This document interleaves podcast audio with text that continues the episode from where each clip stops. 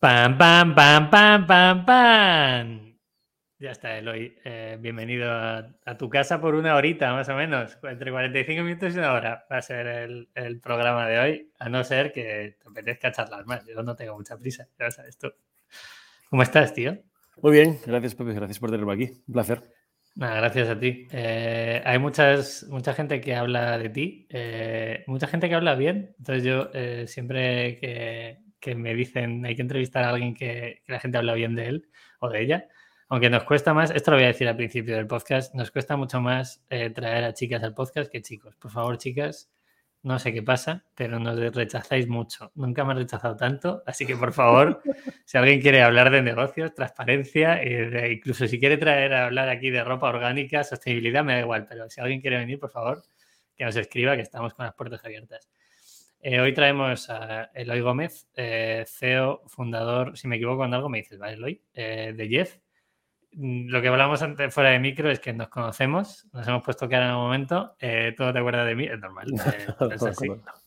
Y estuvimos en, en Google Campus, hemos coincidido alguna vez. Que por cierto, Google Campus abierto, por si alguien quiere ir a darse un paseo por allí. Un paseo me escribieron otro día para bajar, pero estoy muy a gusto en casa. Mm. Vale, Eloy, eh, vamos a intentar aprender de ti. Eh, sabes muchas cosas, así que dudo que te pueda sacar todo lo que tienes en la cabeza. Pero el tema de franquicias, eh, lo que habéis hecho con Jeff, los movimientos y los tres o cuatro verticales o cinco en función de, ya he visto la app y, vais a ir creciendo ese nivel. sobre todo que la gente pueda entender un poquito que, cómo se montan franquicias, cuál es el proceso, qué velocidad lleváis. soy consciente de que vais muy rápido y, quiero que la gente lo entienda, ¿vale? O sea, que, es necesario para montar un modelo como el que tiene Jeff ahora mismo, sus cosas buenas y sus cosas malas, ¿vale?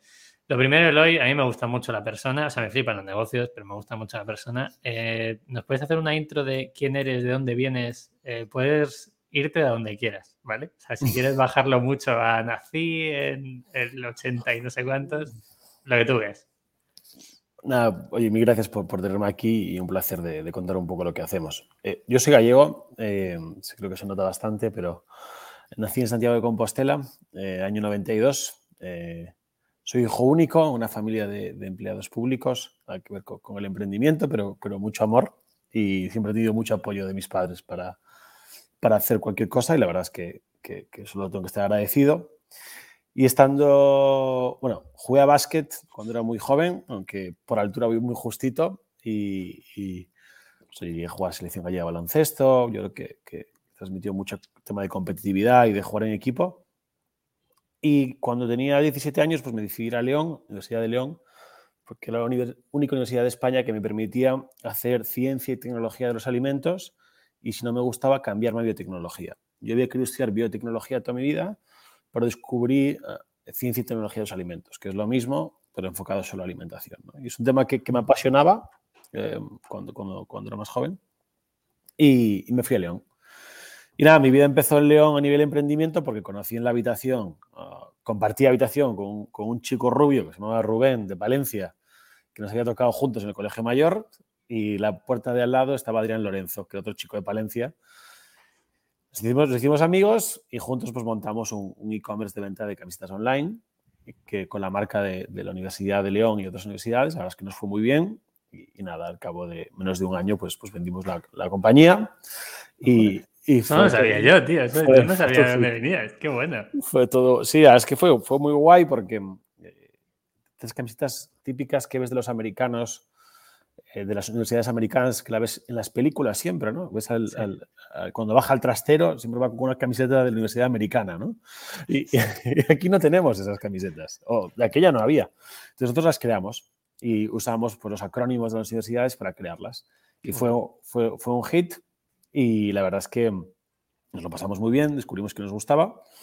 Y después con la misma gente, con Rubén, montamos un, un software de exportación de productos agroalimentarios. Nada que ver, o un, software que ayudaba a los emprendedores que tenían, pues yo produzco mermeladas gourmet en el Bierzo y las quiero vender a México. Pues, venderlas en Eslovaquia es muy fácil porque es Unión Europea y es común. Venderlas en México es muy complejo porque cambia la legislación y hay que meterlas en un contenedor. Entonces ayudábamos a hacer todo ese proceso. No te diré que fue divertido porque no fue fácil, quiero decir, Eh, tuvimos que iterar, luchar con el modelo dos, tres años, pero al final conseguimos que funcionase y, vender la compañía. Entonces, fue, fue, fue, fue, una muy buena experiencia, los dos lados, B2C, B2B, y después montamos Jeff, que es más de lo, de, lo que hablaremos más adelante, pero, pero toda mi vida está relacionada con estos dos señores, con Rubén y con Adrián, que aparte pues somos mejores amigos. Y luego en Jeff... ¿Seguir juntos? No, sí, sí, Qué bueno, tío. La verdad es que es, una historia muy bonita y, hemos estado juntos pues de León, Valencia, eh, donde ha tocado. Y, y, luego Rubén, luego Aaron y Carlos, que se unieron en Jeff y somos los cinco cofundadores de la compañía. Qué bueno, tío. Buen resumen, señor. No sabía yo lo de las camis. Eh, eso me ha faltado por investigarlo, pero, pero me parece una genialidad. Eh, mira, ya, tenemos algo en común. Vendemos camisetas. Si ya sí, calzoncillos y tangas, ya sería lo eh, Vale, vamos con, vamos con Jeff, ¿vale? Que creo que es donde podemos profundizar un poco más. Más, más que nada por la relevancia que estáis teniendo. de hecho, ahora lo recuerdo cuando hablé eh, con la gente de Lanzadera, estuve con Dani Causa y me dijo, me pidió que, nosotros estuvimos en Lanzadera de, paseo, como digo yo, de paso, entonces no se lo tomen mal. Me pidieron que, que quién quería de hermano mayor y yo quiero a alguien que me vuelva un poco loco. Eh, a mí poneme a Eloy. y, no, salió porque estabas a tope. Pero bueno, vamos al lío. Es que nunca me, de Nunca me llegó esa petición de Daniel Dancausa. ¿eh? Ya habría sido hostia. Dani, si estás escuchando esto, es un cabrón. Eh, es broma, es broma, Dani. Un abrazo. Vale, vamos con, vamos con años de vida del proyecto. Eh, son como cuatro o cinco preguntas para meter a, la gente en contexto de qué es Jeff. Dudo que haya alguien que no lo conozca, ¿no? Pero bueno, vamos a intentar darles esa información. Años de vida del proyecto, número de empleados o trabajadores, trabajadoras, facturación del año anterior, 2021, eh, rondas, y luego tengo una preguntita que si quieres. Ah, recuerda, tienes un comodín, no te lo he dicho. Eh, si, no quieres responder algo, puedes utilizar el comodín, ¿vale? La única persona que lo ha utilizado es Andrés de Huitaca, para que te hagas una idea. Nadie más lo ha utilizado. y lo utilizó para no mojarse en qué restaurante ir en Madrid. O sea, vaya. O sea, respondió todo y no respondió solo al, mensaje de qué restaurante ir. Pero bueno, vamos con años de vida del proyecto si quieres, empleados y facturación. Bueno, Jeff eh, es un ecosistema de servicios del día a día para el usuario, donde puede disponer de servicios de lavandería, gimnasios, belleza, ah, ya cafés, cafeterías en, Valencia y, trabajos de coworking a través de una única aplicación y una única marca. Eh, online o offline. Todos nuestros servicios puedes pedirlo a domicilio o puedes pedir una clase online o puedes pedir un servicio de estética a domicilio o puedes ir al centro. Y desde el punto de vista del emprendedor, lo que ayudamos es que alguien pueda montar su negocio con, una solución sencilla y con la mínima inversión posible, con un stack tecnológico que le permita pues, conectar con el cliente. Hmm. Empezamos como, como, un servicio de marketplace de lavanderías. Nosotros comenzamos eh, en el año 2016 y ahí lo que, lo que hacíamos era conectar lavanderías existentes con clientes finales. Eh, durante 2016 a 2018 descubrimos que el modelo era complicado que escalase como funcionaba, que los, los, márgenes eran muy bajos desde el punto de vista nuestro y, también ayudó que, pues, que, nadie, que todos nuestros competidores estaban quebrando alrededor del mundo. ¿no? Nosotros cuando empezamos había eh, en Estados Unidos eh, dos compañías importantes eh, con, con, apoyo de fondos importantes de Silicon Valley y en, en, el resto de Europa había una compañía de aquel momento Rocket Internet, que te acuerdas, era el que apoyaba en teoría los mejores proyectos que iban a tener sentido, ¿no? Los copiaba y los, los hacía mejores. Pues claro, oye, pues si están los mejores fondos de Silicon Valley y la compañía de Rocket Internet, que en realidad tiene unos tíos que son buenísimos, porque todos vienen con unos perfiles espectaculares, eso le sumabas que había en Reino Unido otra también que tenía un equipo directivo que era increíble, oye, si ellos no lo han solucionado, no creo que nosotros lo solucionemos. Es decir, hay que ser un poco realista, ¿no? Habrá, que, habrá que buscarle otra, otra vuelta, ¿no? Y allí, bueno, pues algunos de ellos no lo querían ver. Yo recuerdo que, yo discutía con alguno de ellos que, tengo mucho cariño y decía, oye, a mí no me salen los números. me decía, no, no, sí, no, no, no salen, qué decir, no, no, no hay por dónde dar la vuelta, ¿no? Y había ahí unos, unos locos en Dubai que lo hacen muy bien, que se llaman Watchmen, que, que, que optaron por un modelo que fue integración vertical y hacer unas fábricas espectaculares, que es algo que funciona muy bien en lugares con alta densidad, como puede ser un Dubái o un, Seúl. Pero para el resto de Europa ese modelo no funciona, las ciudades son muy, muy grandes, no, es tan sencillo operar con ese modelo. aparte de otro tema de legislación que es mucho más exigente. Entonces, bueno, nosotros dándole una vuelta, acabamos eh, creando un modelo diciendo, oye, ¿por qué no facilitamos a las lavanderías existentes la conexión online? ¿Y por qué no ayudamos a todo a crear nuevos modelos con nuevas lavanderías que tengan el layout perfecto para el nuevo mundo? ¿no? Porque lo que nos encontrábamos es que, que las lavanderías o tintorerías existentes no estaban diseñadas para dar soporte a lo que los clientes pedían. Con lo cual, no era solo un tema de software, era un tema también de, de hardware, ¿no? Cómo, cómo articuló todo. Y ahí nació Jeff en 2018 como esa plataforma para emprendedores. El primer paso fue con, lavanderías. Y luego fuimos añadiendo Fitness Beauty en el 2019. Eh, durante 2021 añadimos la parte de coworkings y en el 2022 acabamos de añadir Coffee. Qué bueno. Em, ¿Qué número de empleados tenéis ya, Eloy? Somos unos 300 empleados ahora. Hemos, hemos ido más, es decir, la compañía fue más grande de lo que es ahora a nivel de número de empleados. Nosotros llegamos a ser casi 600 personas cuando estábamos creciendo, abriendo prepandemia, que teníamos un plan de expansión muy agresivo. Y luego aquí se mezclan dos cosas, ¿no? Una, que las startups cuando escalan, por un lado, tú eficientas más procesos, es decir, donde en un momento dado puedes resolver con, con volumen de personas, luego lo que resuelves es con producto, que es lo que hemos hecho nosotros, ¿no? y, también se ha juntado que nuestra expansión también ahora se apalanca más en acuerdos que, en venta directa a clientes finales, con que lo hacemos también, con lo cual necesitamos menos perfiles. ¿no? Dicho esto, al final, oye, headcount es importante y, tenemos un plan para seguir contratando bastante gente durante este año. Qué bueno. Eh, ¿Qué facturación hicisteis el año pasado?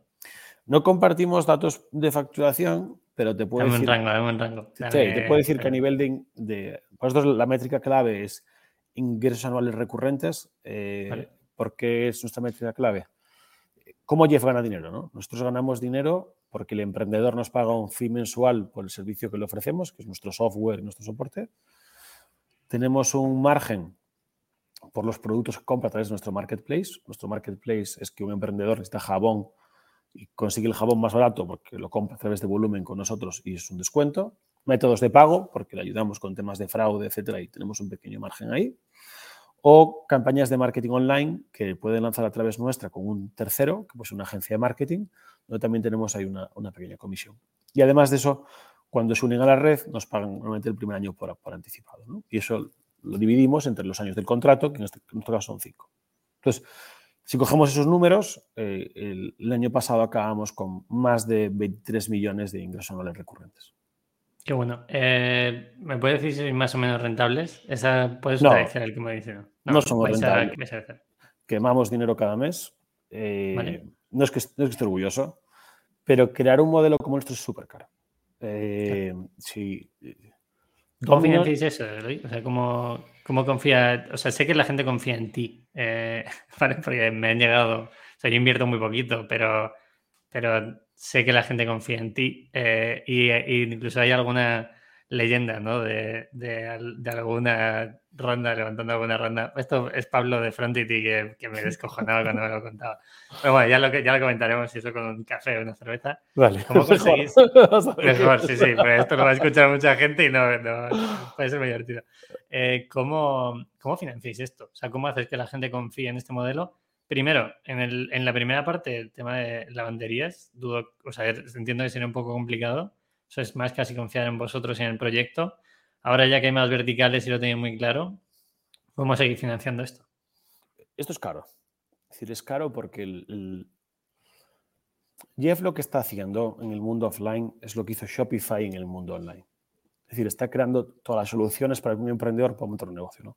La gente cuando piensa en Shopify muchas veces piensa en las tools para montar tu e-commerce, ¿no?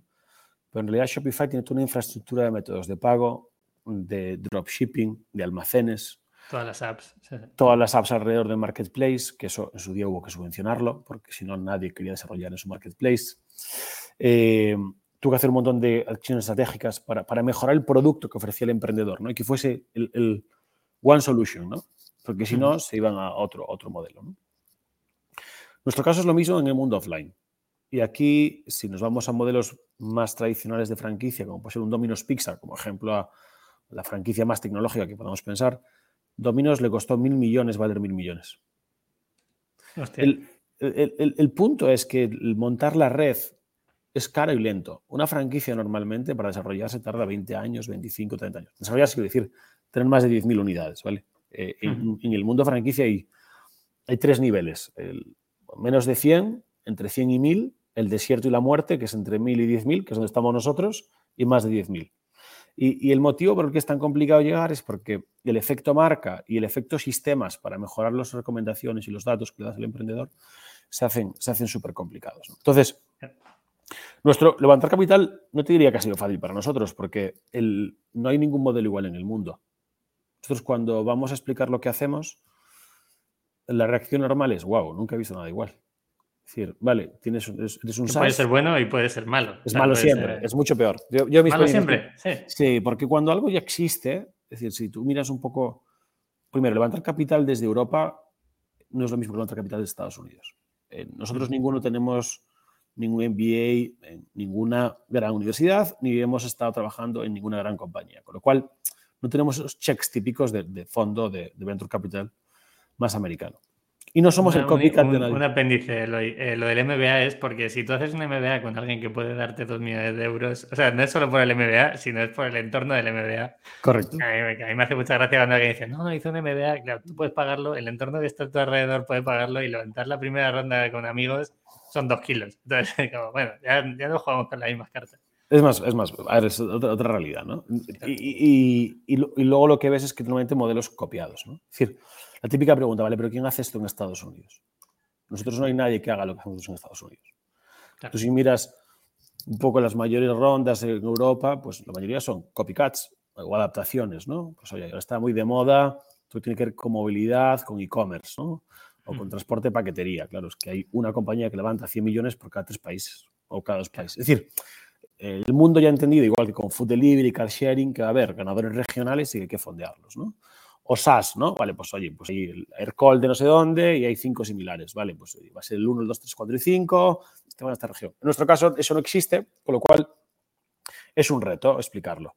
¿Por qué nos han apoyado? Uno, porque hemos hecho delivery, es decir, nosotros hemos ido creciendo año a año, hemos ido creciendo en, facturación y en impacto, y porque ven que es posible, es decir, nuestros márgenes son de software en una industria en la que el impacto que puedes tener es gigante y, que puedes cambiar el mundo. Es decir, realmente si tú puedes que alguien emprende igual de fácil offline que lo hace hoy online con Shopify, es una disrupción total del sistema.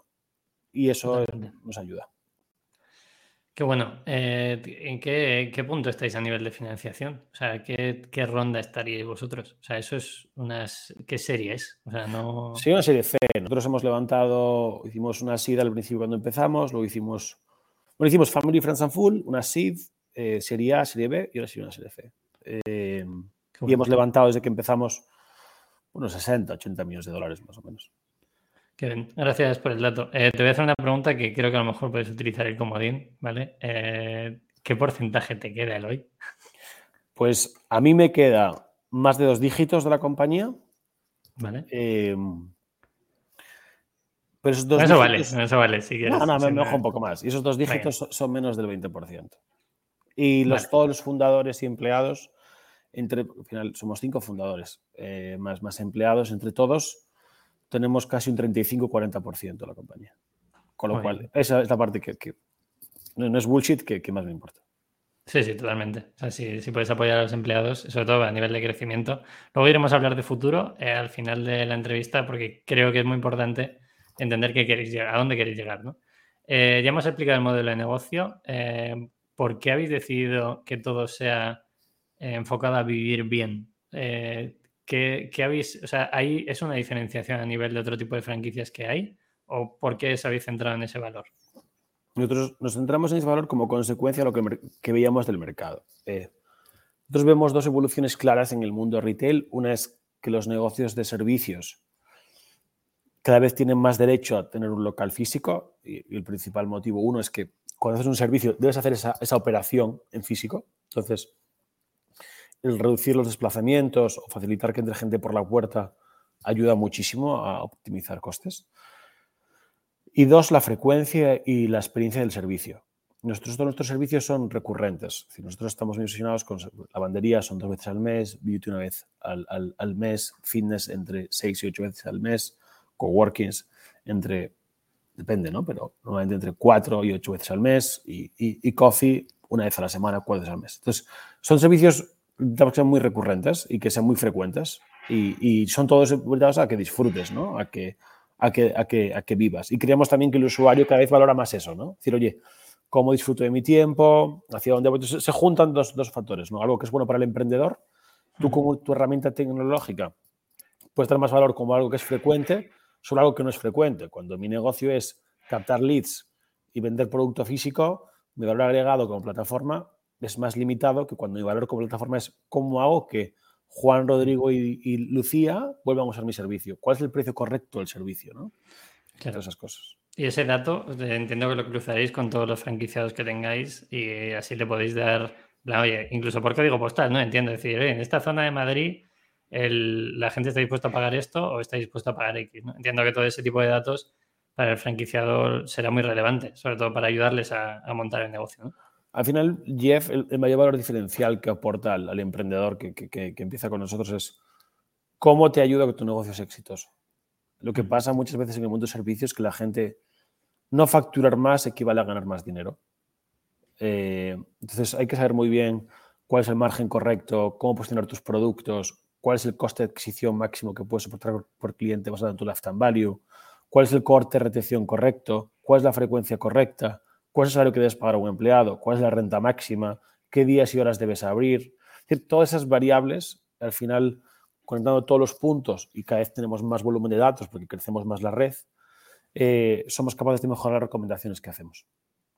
Interesante. Eh, Eloy, yo te he dicho que hablaríamos de negocios, pero a mí me, flipan las personas realmente. Creo que, los negocios es, es, la cara visible de algo que alguien tiene en la cabeza, ¿no? Eh, me gustaría saber cómo es tu día a día, porque para que la gente entienda eh, las veces que hemos intentado grabar este podcast, la semana pasada estabas en, no se puede decir, no sé si algo... estabas en Abu Dhabi, ¿no? Si no me equivoco, hoy estás en Nueva York. Eh, ¿cómo es tu día a día? O sea, ¿qué, hace Eloy todos los días? Bueno, entiendo que no sean todos los días iguales, pero ¿qué rutina sigues o cómo es un día en tu vida? Sí, bueno, las semanas estuve, hice, hice Dubái y, y Riyadh y, esta semana estoy en Nueva York, sí. Nosotros tenemos parte del negocio importante en Estados Unidos, con lo cual yo estoy al menos una semana al mes en Estados Unidos. Eh, mi casa está en Valencia, es decir, el headquarter está en Valencia, con lo cual intento hacer una semana 10 días Estados Unidos, 10 días, 15 días Valencia y el otro en diferentes lugares del mundo. Y esos diferentes lugares del mundo implica, eh, nuevamente, grandes acuerdos. Por ejemplo, nosotros cuando abrimos un país, como puede ser, eh, por ejemplo, el país que abrimos ahora, Suiza, eh, lo que hacemos es que llegamos a un acuerdo con un gran operador que empieza con 20 unidades o 25 unidades. ¿Por qué? Porque nos permite controlar mejor el ritmo de apertura, calidad de servicio, eh, nos, el coste abrir el país ya está compensado por la ¿Y esta gente hoy entra con marca Jeff o entra con su marca? Entra con marca Jeff. Sí, sí, sí, con marca Jeff. Estamos haciendo lo mismo en Dubai, lo mismo en Saudi. Entonces, bueno, ahí sobre todo yo voy más a las etapas finales del proceso. Hay un equipo que hace todo el proceso, pero, pero suelo acompañarlo, ¿no? Porque son inversiones nuevamente grandes. Y luego intento visitar a, emprendedores. Eh, hago mínimo una semana al trimestre y cuando puedo dos donde intento viajar a países. Pues oye, eh, próximos, próximo trimestre estoy, por ejemplo, sudeste asiático visitando varios emprendedores. Y mi día a día es más o menos 40% gestión de, interna de temas de operación, es decir, al final pues, oye, ejerzo como CEO de la compañía y eso implica pues, pues gestión operativa. Le dedico un 20% a ver cómo mejoramos el producto, es decir, qué, podemos hacer mejor para, para, el emprendedor, qué podemos hacer diferente. Un 20% a crecimiento, es decir, oye, qué realmente tenemos para crecer y cómo hacerlo, y otro 20% pues al final levantar capital. Es decir, es un trabajo que, es, no, para, pero, pero no le dedico más de un quinto de mi tiempo o un cuarto. igual debería hacerlo más. Bueno, a ver si, oye, si alguien que está escuchando este podcast está interesado, que, se ponga en contacto con Eloy. Eh, no vamos a poner tu mail ni nada por el estilo, pero sabrán cómo localizarte. Eh, vale, Eloy, vamos con el tema de franquicias, ¿vale? Eh, ¿Cuántos puntos físicos tenéis y en cuántos países?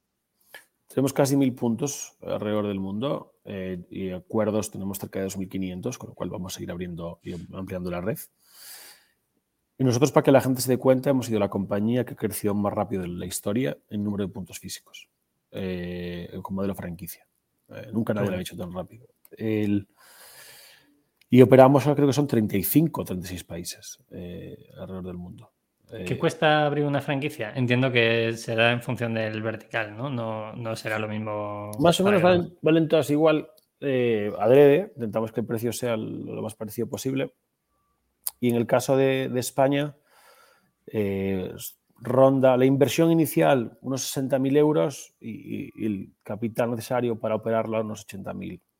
Eh, y esto es uno de los grandes retos como, como compañía. ¿no? nosotros lo que estamos trabajando es nuestra misión es democratizar, el emprendimiento. Y democratizar el emprendimiento implica reducir los costes de entrada y el conocimiento necesario para operar el negocio. El conocimiento necesario para operar el negocio hemos avanzado muchísimo desde que comenzó la compañía, que es estas recomendaciones que hablábamos antes, no solo es, sino la formación, la guía, dónde comprar los productos. Es decir, cómo monto un negocio y tengo un asesor que me dice cómo hacerlo. Ese asesor no es una persona, es el sistema.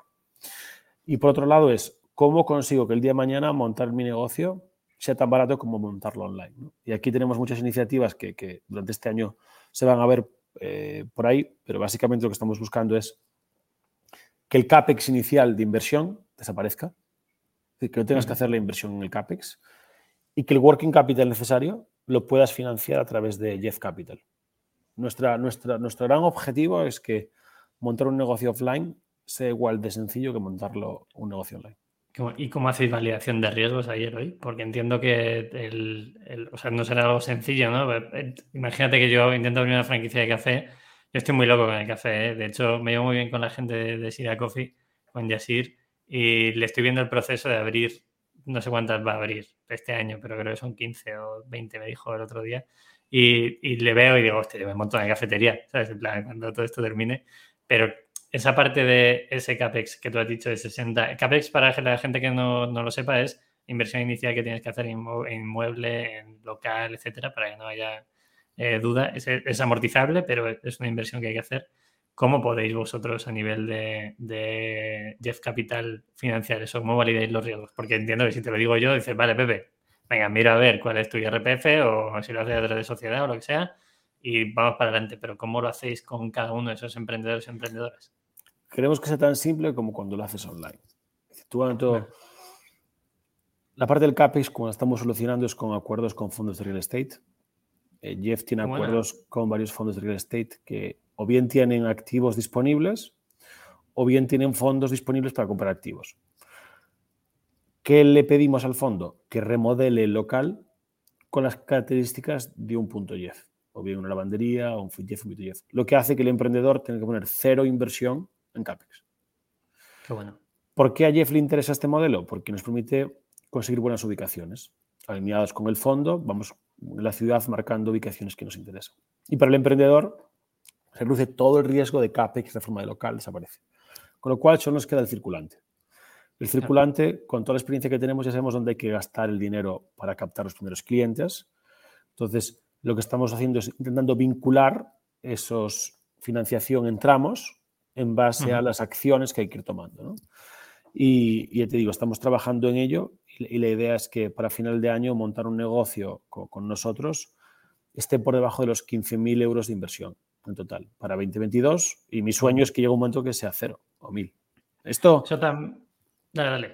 No, no, digo que esto es, es un, cambio total de paradigma porque el problema de los negocios físicos es que tú piensas hace 20 años montar un negocio online, ¿no? Tienes que meterte el servidor en tu casa, eh, tenías que almacenar los productos en, algún sitio para, si querías vender online, ¿no? Es decir, no tenías nada, no había infraestructura.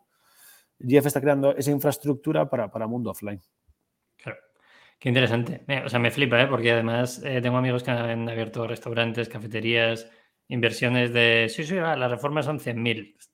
Hostias, la reforma se va a 180.000. Eh, es, es, bastante lío me parece muy curioso. Y además de circulante, entiendo que si, si se apalanca en proveedores, a lo mejor incluso se puede, se puede buscar la forma de, que el proveedor pague esa primera parte. ¿no? A mí no se me olvidará la frase de, Mercadona de eh, nuestras, nuestros establecimientos los abren los proveedores. digo, qué, qué fino, claro, volumen. Si yo le digo a mi proveedor portugués de camisetas que me voy a apalancar en él, lo mismo me, me cierro la puerta el próximo día. Pero bueno, son, volúmenes. Entiendo que a lo mejor vosotros también trabajáis eh, ese objetivo. Nosotros al final también trabajamos con bastante volumen, con lo cual esto permite que el coste de la reforma sea menor, eh, que todos los costes indirectos sean menores. Y sí, parte lo, lo hacemos apoyándonos con los proveedores a través de esta de marketplace y de la red. Pero sí, lo que buscamos es cómo, cómo pueden montar un negocio con el menos capital posible. Qué guay, pues ánimo, tío, me, flipa. Eh, yo soy, o sea, tengo un par de lecciones en Shopify. Eh, me, entiendo que entendí muy rápido el modelo, estoy entendiendo muy rápido también el tuyo. hay una cosa que a mí me obsesionaría si fuera tú, que es los controles de calidad. Entiendo que, joder, cuando vais con el acelerador como vais, que soy consciente de que, oye, no solo acuerdos, sino también aperturas, ¿cómo hacéis que esos controles de calidad el franquiciado los cumpla? Eh, la clave es tener buenos franquiciados, es decir, tener buenos emprendedores. Hay dos maneras de solucionar los problemas. ¿no? Una es manteniendo mucho control y otra es escogiendo bien. Nosotros creemos que la clave es escoger bien. Aquí te voy a poner un ejemplo. La, franquicia de más éxito del mundo se llama Chica Filé. Chica Filé eh, vende pollo frito como un KFC. Las que más éxito tienen del mundo, las que más margen hace el mundo, son los negocios de Chica Filé, más que McDonald's. Eh, ¿Por qué? Porque Chica Filé, para montar tu negocio, solo tienes que tener 10.000 dólares en el bolsillo. Chica Filé, por cada 500 locales que abre, Perdón, cada local que abre tiene 500 solicitudes. Y sucede porque montar un Chicafile en inversión y circulante serían 2 millones y medio. ¿Qué ha hecho Chicafile? Ha conseguido que tener a los mejores emprendedores independientemente de su capital. Entonces, Jeff tiene sistemas de control, sistemas de calidad, sí, tenemos un montón de procedimientos, pero cuando tienes buenos emprendedores, esto es como cuando tienes buenos empleados, eh, los resultados son mejores con mucho menos control. Y Jeff creemos que la clave está en no en controlarlos, que es lo que ha hecho la franquicia tradicionalmente al extremo, sino en tener a los mejores emprendedores con nosotros y es hacia donde nos, nos dirigimos. Y eso eh, no puede ir en contra del crecimiento. O sea, quiero decir, el ejemplo que nos has puesto ahora, si te, tienes 500 solicitudes, yo imagino al CEO, en plan, tiene que dormir por la noche pensando, claro, solo voy a aceptar una mañana. Eh, ¿Por qué no abro el abanico y meto las 500? Eh, vosotros que tenéis que crecer, ¿no? Ya, estáis en, unos niveles de financiación que, os exigen ese crecimiento, aún teniendo que elegir. Eh, ¿Crees que se puede, que puede ir una cosa en contra de la otra? Yo creo que no, porque no por el momento del mundo. Nuestro principal limitante en el futuro van a ser las propiedades de real estate disponibles. Pero Jeff opera 40 mercados. Y opera Tier 1, Tier 2, Tier 3 cities, es decir, operamos ciudades pequeñas. Nuestro negocio no es de alta densidad, es de baja densidad. Eh, nosotros en un, FIT con 200, 250 suscriptores hacemos unos números brutales. En un laundry con 20, 25 pedidos al día hacemos unos números brutales. Nuestro modelo, lo más similar que podría haber en el mundo son tiendas de conveniencia. 7-Eleven tiene 70.000 tiendas de conveniencia. Pero es que los copycats de 7-Eleven, que puede ser el Carrefour Express, el eh, y todos estos, eh, entre todos suman más de 250.000. Si eso le sumamos las pequeñas tiendas de barrio que no son de cadena, estoy seguro que superamos el millón de tiendas de conveniencia en el mundo.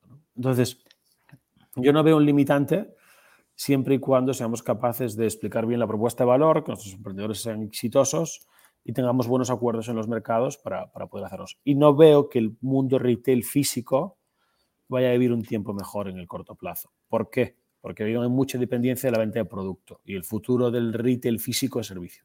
Y creo que ahí es donde Jeff, el, momento del mercado le ayuda a, no tener ese limitante. Qué interesante. Eh, no sé, me parece muy curioso porque, o sea, por un lado, y estoy, estoy contigo, o sea, por un lado, todos los negocios, incluso e-commerce, ¿no? Que es, oye, todo el mundo en, en época de pandemia compraba online, pero joder, ahora la gente quiere salir a la calle, ¿no? Y yo vivo en Madrid y lo veo, es como, vale, a lo mejor no están gastando tanto en online porque están cenando con sus amigos, ¿no? Al final son competencia. Y creo que el formato físico, y yo tengo una cafetería que podría decir su nombre, pero no voy a decir porque ya he dicho Sira Coffee, ya no voy a decir más, eh, está al lado justo de mi casa y bajo muchos días, aunque tengo café de especialidad en mi casa, pero bajo a que me dé el aire, ¿no? Entonces creo que esa parte de retail, o sea, como bien dicen, no va a ir a menos, eh, habría que ver hacia dónde evoluciona. Si la gente realmente con temas de como la pandemia, que entiendo que a vosotros os tiene que haber afectado muchísimo, ¿habéis notado que después de la pandemia la gente utiliza más el retail o, qué habéis notado después? Nosotros vimos un momento online normal y no hemos visto un decrecimiento de retail. eh, es decir, no hemos visto un gran cambio post pandemia. Lo que sí es cierto es que te ayuda mucho a captar usuarios. Es decir, el, retail como espacio físico, eh, nuestro modelo en concreto, el coste de adquisición es tres, cuatro veces menor que, que la adquisición online. Entonces, es que es mucha diferencia. Es decir, si tienes un modelo donde a lo mejor tú piensas que en nuestro caso el, servicio se ofrece en el espacio físico. Es decir, yo para dar una clase de yoga tengo que hacerlo en un punto A o punto B. Me puede cambiar el alquiler, ser 300 dólares, 300 euros más caro o más barato, ¿no? Vale. ¿Cuántos clientes más capto por 300 euros más de alquiler al mes? Esa es la métrica que me mueve a la aguja a mí. Entonces, mi alquiler es igual a mi inversión en marketing. Entonces, tienes, yo creo que modelos híbridos se van a quedar las calles, creo que incluso pasará en, moda, ¿no? Y yo creo que habrá, pero sí creo que van a desaparecer muchos grandes porque esos van a ser más puros online, de compra de producto. hay mucho tipo de producto que no, que no te hace falta tener 25 tiendas de maletas en la calle. Es decir, con una suficiente o dos, ¿no? Porque es lo que pasa por la experiencia. O centros tan gigantes como hemos visto de moda, pues no, porque también está cambiando la mentalidad de la gente, lo que compra marcas diferentes, más alternativas. Pues yo creo que hay muchos espacios que estaban ocupados por ciertas superficies que están desapareciendo y que, se, bueno, lo estamos viendo, nosotros lo vemos cada día, es decir, que, que, hay muchos más locales disponibles que había hace eh, un año o dos años. Qué bueno. Eh, vamos con la pata de, usuarios, Eloy, si te parece. Em, hemos visto franquicias, cómo captáis eh, esos franquiciados. ¿Qué volumen de usuarios eh, podéis decir registrados o activos tenéis en la app o en servicios que utilicen de estos franquiciados. ¿Tenéis ese volumen? Bueno, entiendo lo tendréis controladísimo. Sí, sí, más o menos cerca del medio millón de usuarios al mes. Qué bueno. ¿Y cómo los captáis? Aquí la duda que tengo es, ¿los captáis vosotros a través de Jeff o es el franquiciado el que lo capta? Incluso Jeff ayuda a esos franquiciados a, a captar. O sea, la marca Jeff es relevante de cara a vienen más usuarios porque han utilizado Jeff antes. Eh, me imagino, ¿no? Vas a un McDonald's, ¿sabes lo que te vas a Odio McDonald's, ¿eh? ¿Vale? La gente que nos escuche, eh, no, no, no voy a hacer apología de que comáis en McDonald's, eh, pero entiendo que la gente que le gusta McDonald's ve un cartelito de McDonald's y sabe lo que se va a encontrar. ¿A vosotros ya estáis en ese punto de que ve Jeff y sabe que se va a encontrar o, o todavía no? No, no estamos en ese punto, pero sí hay un impacto te voy a responder los puntos al revés, ¿vale? Cogiendo la última. Nosotros hemos visto mercados donde la compañía lleva más de dos, tres años eh, de crecer el coste de usuario para el mismo emprendedor o para nuevos emprendedores entre cinco y seis veces. El impacto marca es brutal, largo plazo. uno de los motivos por el que Jeff no es eh, marca blanca es porque al emprendedor le va mejor que sea marca Jeff, porque le cuesta menos captar usuarios, con lo cual hace break-even antes necesita menos capital y, hace más EBITDA, que al final es de lo que va para el emprendedor, ¿no? que, es, ganar dinero al final para él también. En cuanto a mm, al servicios, pues sí, nosotros al final el cross-selling es, local. Eh, todos nuestros servicios, eh, perdón, que todo el tiempo tengo que cambiar de millas a kilómetros porque estoy tan acostumbrado a pensar en millas, creo que es una y media, pero un usuario medio de nuestros servicios no se, desplaza más de 15 minutos andando, que son unos 2 kilómetros, 3 kilómetros más o menos, por usar ninguno de nuestros servicios. Porque son todos de conveniente, son todos de barrio.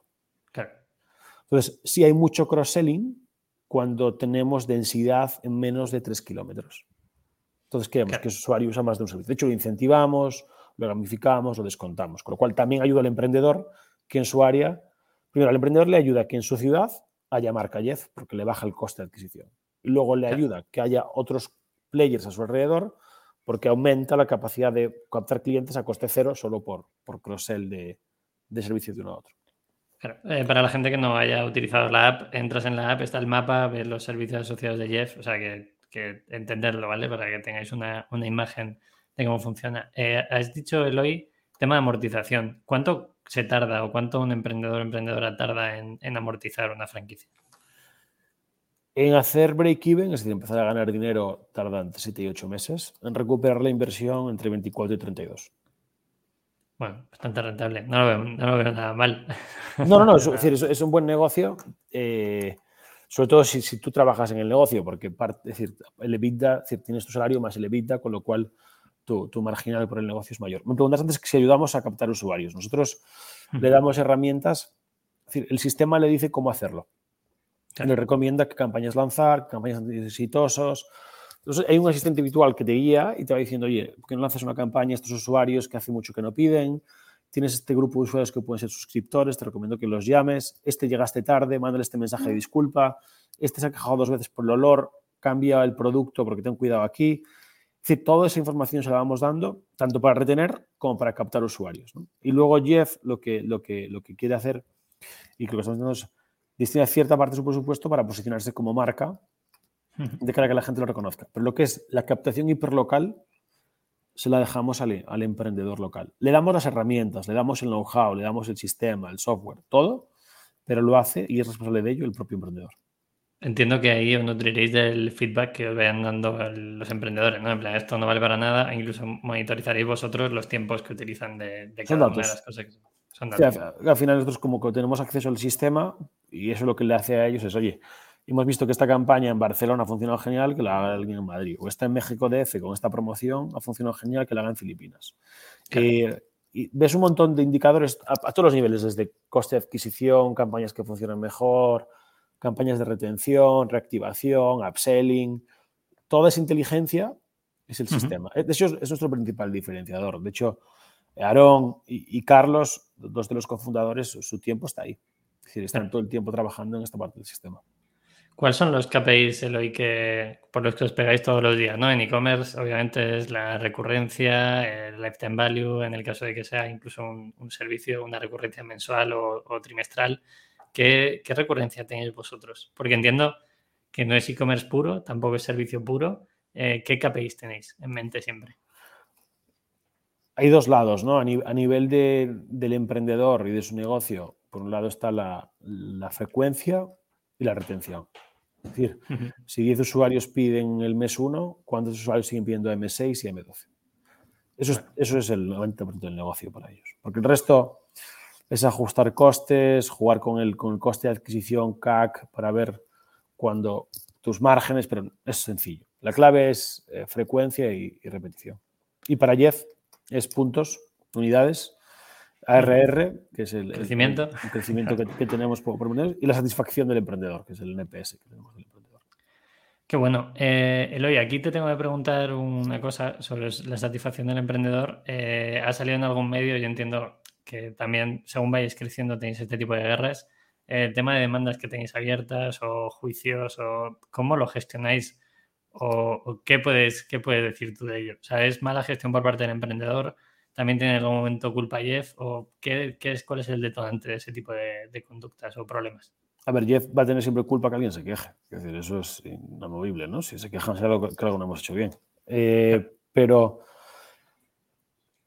en el caso muy concreto, la única que tenemos oficial, que es en España, eh, de las 12 personas que se quejan, 6 nunca abrieron. Entonces, y, tres fueron un traspaso de otro negocio que era muy exitoso a ellos. Eh, se han juntado varios temas. Primero, el mundo de franquicia es un mundo muy litigioso. Eh, nosotros desde que empezamos el negocio hemos tenido más de 45 juicios que hemos ganado los 45. y el principal motivo por qué es porque hay alrededor del mundo franquicia abogados especializados en demandar. Es decir, es como pasa en otras industrias donde hay ciertos resquicios legales y se, puede hacer. Entonces, es muy complicado. Cada vez que a alguien le va mal el negocio, eh, demandar no vale nada, sobre todo si lo haces por, por, la vía penal, pues el coste de juicio es cero. Entonces, eso pasa en muchos países, con lo cual es un problema. ¿Cómo lo gestionamos? Pues, pues asumiéndolo como parte del negocio. Es decir, al final eh, nosotros sabemos que KPIs maneja la industria por número de litigios y número de emprendedores. Estamos muy por debajo de, los números normales de la industria. Entendemos que crecer rápido estos problemas los podemos tener y la mejor solución posible es tener a los mejores emprendedores. Entonces, es un poco lo mismo que hablamos con la calidad. Eh, si tenemos una buena ubicación y un buen producto, la diferencia es un buen emprendedor o un mal emprendedor. Entonces, Jeff lo que está luchando es por invertir el funnel. Y a mí me encantaría de que 10 solicitudes, que aprobemos 10 solicitudes, pero eso no va a pasar. Es decir, hoy nuestro filtro puede ser menos exigente, que es lo que el filtro que va a tener dentro de dos años o tres años, porque realmente creemos que, el producto que damos y la opción que damos de éxito es muy grande. Entonces, la manera que tenemos de, solucionar esta, esta, situación es, oye, filtrando cada vez más al, emprendedor. Aquí también se ha visto los negocios menos litigiosos suelen ser los que el emprendedor menos capital invierte y compromete, donde hay un mayor proceso de selección.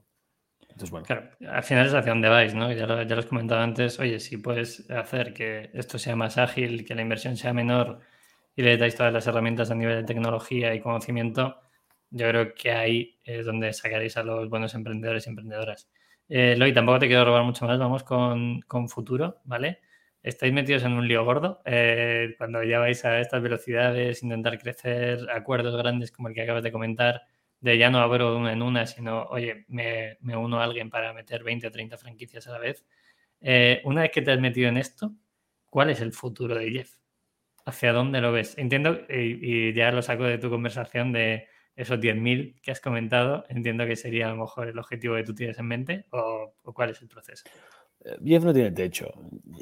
Jeff si es capaz de desbloquear lo que estamos haciendo y diciendo que vamos, que es, que es el emprendimiento offline, offline como un omnicanal, no tiene techo. cuando tú te preguntes, ¿quiero montarme un negocio en Shopify o quiero montarme un negocio en Jeff? Será cuando vamos al siguiente nivel. Cuando pienses, vale, si quiero hacer algo para ganarme la vida, lo haré en Jeff porque sé que el, éxito y servicios y me puedo emplear es mucho mayor. Si quiero vender un par de productos y ver qué pasa, pues lo haré en Shopify. ¿no? Pues claro, el éxito del negocio en Shopify es mucho más bajo que el éxito de montar un negocio con, Jeff. Entonces, eso, a largo plazo, eso tiene un efecto muy positivo. Y yo lo que nos veo en esa posición, que la gente diga, bueno, ¿cómo monto esto? ¿Me lo monto solo o me lo monto o guiados. Me monto guiado, lo quiero hacer con Shopify o lo quiero hacer con, con Jeff, ¿no? En el mundo omnicanal.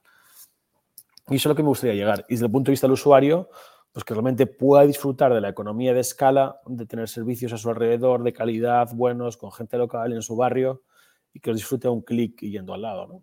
Y, y eso está. Y confiando en marca Jeff, ¿no? Que es lo que he dicho antes, que es una vez que ya confían en marca Jeff, al final será mucho más sencillo que, oye, ese cliente tienes fidelizado casi de por vida con cualquier servicio que vayas incorporando. Claro. Sobre todo porque sepa que está al final ayudando también a un emprendedor local, ¿no? Es decir, oye, confío en marca Jeff, pero esto le viene bien a Laura y a David, que, que han montado el negocio gracias a que ellos les han ayudado con la infraestructura y también con las soluciones tecnológicas. Qué bueno. Eh, ¿Tenéis en mente, o sea, os fijáis en alguien? Eh, a mí me flipa Virgin más que nada por Richard Branson, que me parece una persona brillante. No la conozco, eh, obviamente, pero lo que he podido leer de sus libros y tal. ¿Tenéis en mente algún modelo como el Virgin o, vais un poco más por libre centrados en, ese tipo de escala, de, forma de escalarlo? Nos fijamos mucho en Shopify y en Wix. Nos fijamos mucho en, los que lo han hecho en online. Nos, nos, fijamos muchísimo. Porque ese mismo reto que ellos hicieron hace 10 años, el que estamos haciendo ahora en, en, Omnicanal. El, gran reto de Jeff es la solución tecnológica del emprendedor. Es decir, la marca, por supuesto, es importantísima, pero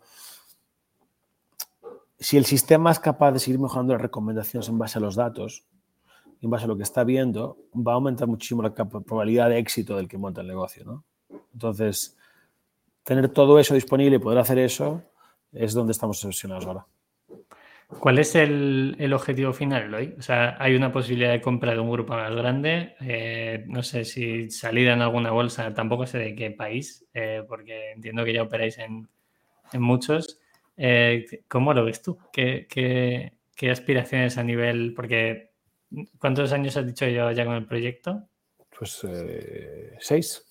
Seis. Bueno, te, tienes gasolina todavía de sobra. Eh, pero, ¿qué posibilidades ves? Eh, en ese abanico, seguro que los tienes en mente y eso de Venture Capital que haya entrado, la gente haya metido pasta, lo, lo, debes saber, ¿no? ¿Cuál es el objetivo? ¿Salir a bolsa? Eh, ¿Una compra? ¿Cómo lo veis vosotros? Pues Jeff es una compañía que es muy apetitosa para, para grandes grupos, como hemos tenido conversaciones en el pasado, pero no es el camino que nos gustaría recorrer.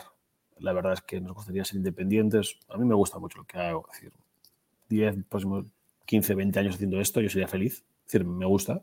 Entonces, la visión es muy largo plazo. Eh, por supuesto, no descartamos en el futuro puede ser compañía pública. Eh, creo que eso nos puede ayudar mucho a posicionar la marca y tener acceso a financiación con, condiciones mejores en el futuro. Y, estamos en ese camino. Es decir, largo plazo, seguir construyendo. Eh, hay mucho por hacer en el, sector donde estamos y estamos en, en los primeros días de esta industria. Qué bueno. Eh, me flipa esa frase para cerrarlo, porque es una frase que utilizamos nosotros en Minimalism de esto no ha hecho más que empezar, ¿no? Cuando nos hacen una entrevista o algo, no, no, si esto, cuando vendíamos carteras no había hecho más que empezar. Ahora que vendemos todo tipo de ropa, siguen habiendo nada más que empezar esto. Y ahora que vendemos eh, cosméticas, igual, no ha hecho más que empezar. Entonces, me flipa esa frase más que nada porque indica hacia dónde queréis ir y, las miras hacia mucho más allá. Eh, Eloy, tío, muchas gracias por intentar eh, a través de vuestro modelo que haya más emprendedores y emprendedoras, por poner las cosas fácil y por ponerles las cosas fácil a través del software y datos, que creo que, a lo mejor no hay mejor máster que, ese tipo de, dato que le puedes dar a un emprendedor cuando, cuando empieza un negocio y cuando abre ese tipo de negocios. Pepe, mil gracias, ha sido un placer, tío. me pasado muy bien y nada, lo que hacéis es genial y oye, eh, tanto en el podcast como aquí. Sí, sí, seguro que sí. Algún día lo veremos físicamente. Nada más, eh, aquí lo dejamos. Dejaré todas las eh, redes de tanto de Eloy, de LinkedIn y Jeff en la parte de abajo por si alguien quiere echar un vistazo. También el tema de la app para que probéis eh, los servicios si os apetece. Y cualquier cosilla, pues comentar el podcast, compartirlo, vuestro chico, vuestra chica, vuestro jefe, con emprendedores que tengáis en mente. Esto es vuestro, así que disfrutadlo. Vale, mil gracias, tío. Ánimo en el día. Eh, ¿Allí qué hora es? Eh, son las 7 y 20 ahora. Bueno, no tienes mala cara, ¿eh? Para el madrugón. Eh, no, vale, como cuando viajas así me suelo levantar pronto, tío. O sea, lo, sufres menos porque te estás acostumbrado a... Bien. Gracias, tío. Gracias por el, por, por el espacio, ¿eh? Nada, gracias a vosotros. Un abrazo fuerte. Un abrazo fuerte. Chao, tío. Chao.